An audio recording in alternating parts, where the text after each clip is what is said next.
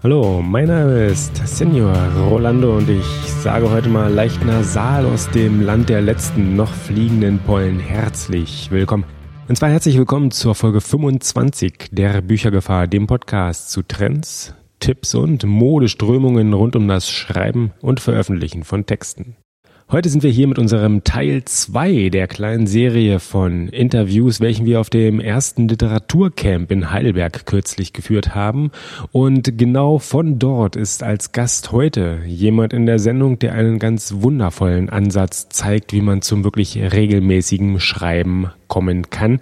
Und der auch ganz toll zeigt, dass das wirklich mit einer wundervollen, ganz eleganten Regelmäßigkeit funktioniert. Da machen wir uns mal nichts vor. Das ist einer der Knackpunkte, wenn es ums Schreiben geht.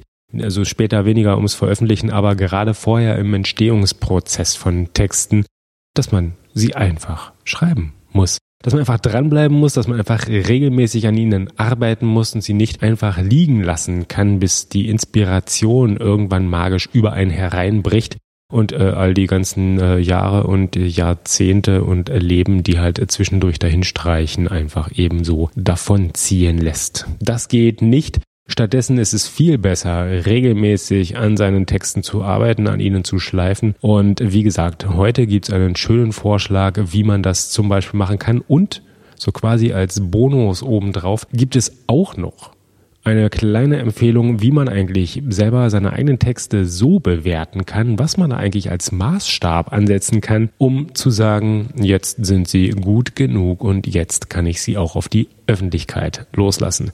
Damit wünsche ich viel Spaß und wir steigen gleich direkt wieder ins Gespräch ein. Ja, dann würde ich wirklich äh, einfach am Anfang mal sagen, stell dich doch am besten einfach mal ganz kurz vor. Ja, hallo, ich bin André, ich bin der Tagesdichter. Unter diesem Namen schreibe ich auf meinem Blog tagesgedichte.de und auf Twitter bin ich Ferox Severus. Äh, natürlich, ja klar. Vielleicht kommen wir dann nochmal zu äh, tagesgedichte.de. Mit Verlaub, was sind Tagesgedichte? Das ist eine Anspielung auf das bekannte Tagesgericht beim Restaurant. Da dachte ich, das trifft sich ganz gut, wenn man das auf Gedichte gut. ummünzt, weil es sich auch reimt und Reime sind ja, was sich reimt, stimmt, ist meine Meinung. Ja, deswegen Tagesgedichte. Und das, das ist mein Blog, da schreibe ich jeden Tag oder ich poste jeden Tag ein Gedicht. Seit wann machst du das jetzt? Das habe ich regelmäßig angefangen. Ich habe es versucht. Im Jahr 2012 habe ich, glaube ich, den Blog eröffnet und seit 2014, seit dem 1. Januar ist es auf jeden Fall regelmäßig. Ja. Das sind jetzt über zweieinhalb. Zweieinhalb. Das ist ja völlig das sind tausend Gedichte fast. Also da fehlt nicht mehr viel. Also so viel zu meinen Kopfrechenfähigkeiten, wenn ich spontan Zahlen irgendwie addiere, aber ja, Hut ab, also vor allem vor der ähm, Konsequenz. Was sich reimt, das stimmt. Äh, ist, ist das so ein bisschen einer der Gründe, warum jetzt äh, ja, Lyrik versus Prosa die Entscheidung gefallen ist, oder? Ich mag's kurz und knackig, muss ich sagen. Ich äh, versuche da Momente einzufangen und ich glaube, der Moment ist am besten fühlbar, wenn man ihn auch als kurzes Textstück hat. Dann kann man ihn besser als Moment erfahren, so wie ich versuche, ihn darzustellen. Es ist gar nicht gegen Prosa. Prosa ist auch sehr schön. Nur, ich finde es angenehmer, kurz zu schreiben. Und deswegen bin ich beim Gedicht erstmal geblieben. Sehr interessante Sache. Hast du eigentlich vor, mit den Gedichten irgendwann nochmal irgendwas anderes zu machen? Also Gedichtbände oder in Anthologien oder, oder wie auch immer, die also nicht nur im Blog, sondern auch auf anderen Kanälen vielleicht noch zu teilen?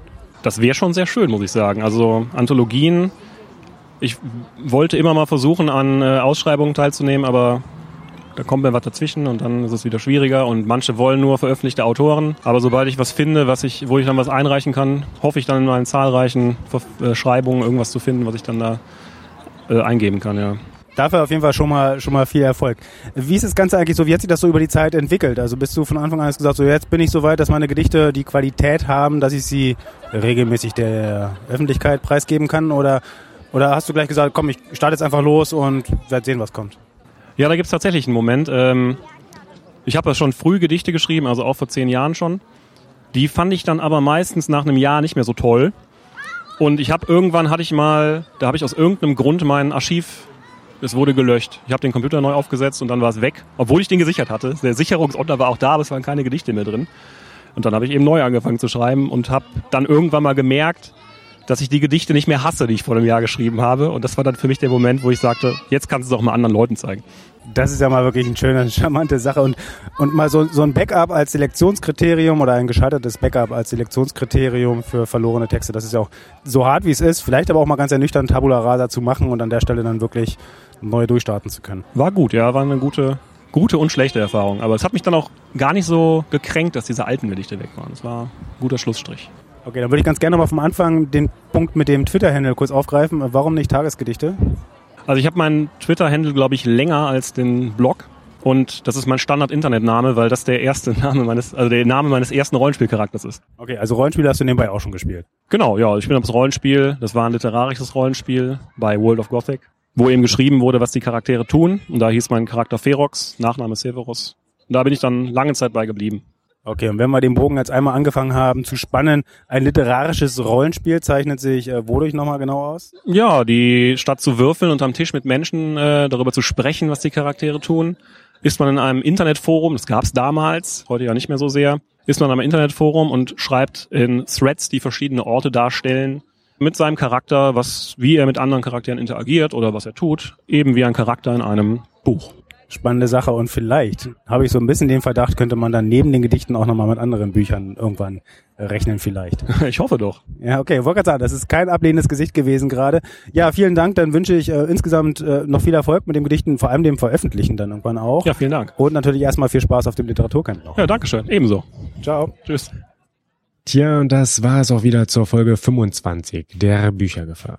Die Links zu André, zu seinen Tagesgedichten und natürlich auch zu seinem Rollenspiel benannten Twitter-Profil gibt es selbstverständlich wieder in den Show Notes und diese unter büchergefahr.de Schrägstrich 25.